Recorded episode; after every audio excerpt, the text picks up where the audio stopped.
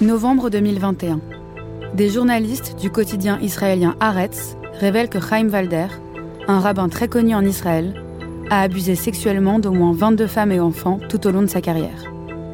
Quelques semaines plus tard, il met fin à ses jours, près de la tombe de son fils, à Jérusalem.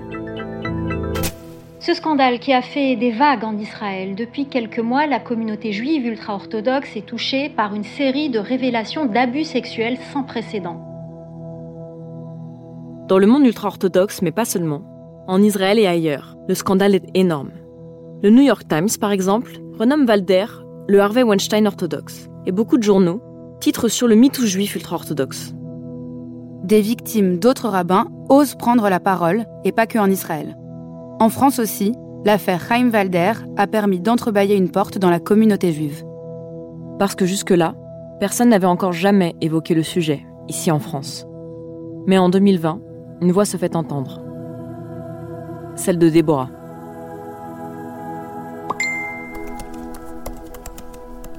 « 9 août 2020. L'année dernière, j'étais sous l'emprise d'un homme.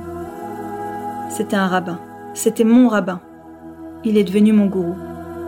J'ai été une proie sur son terrain de chasse. Et il continue à souiller de nombreuses femmes. Le témoignage de Déborah, c'est le début de notre enquête. C'est notre fil rouge.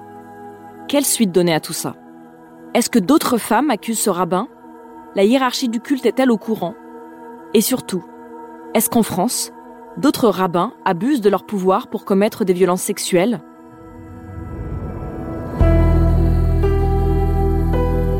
Il était éloquent. Il avait un bagage culturel euh, qui nous semblait euh, nécessaire pour être euh, un bon rabbin. On était sous son charme. Et il m'a plutôt voilà, convaincu, essayé de me convaincre que c'était par affection et par amour qu'il faisait ça. Et moi, de toute façon, je voyais plus comment sortir de ça. C'était déjà trop tard.